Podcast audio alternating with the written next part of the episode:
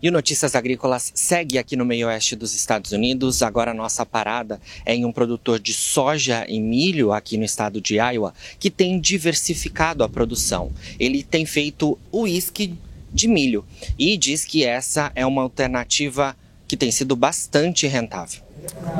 A ideia de cultivar milho para a produção de uísque e bourbon se deu pela necessidade de ter uma safra de maior valor agregado. Então, pegamos um pouco do grão que estávamos cultivando e transformamos em algo mais valioso. E o bourbon é uma boa opção neste sentido.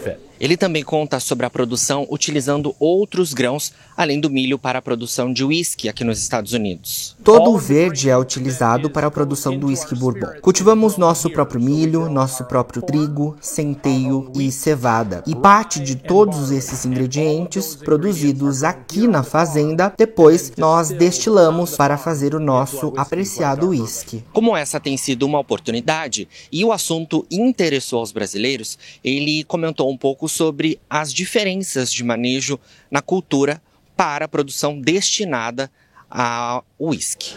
Os uísques que produzimos aqui são de grãos commodities regulares e são manuseados como qualquer outra cultura neste sentido.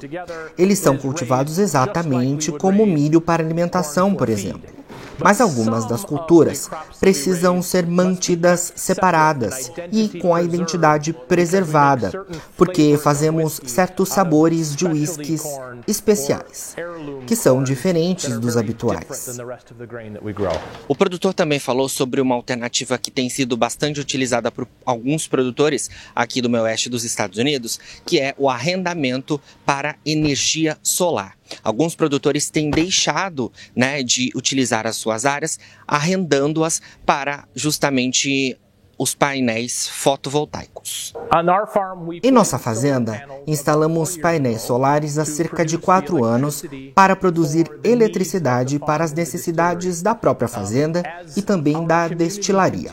À medida que nossa comunidade continua a crescer, temos uma demanda muito alta. A região ganhou novos centros de empresas como Facebook e a Amazon. Então, por isso, vamos construir junto com parceiros novas áreas de painéis para uso elétrico.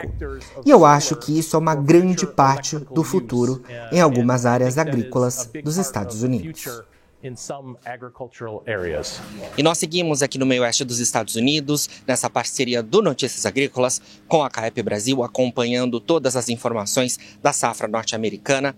Nós conhecemos lavouras, nós também visitamos a maior feira de tecnologia agrícola dos Estados Unidos, a Farm Progress Show, além, é claro, da indústria.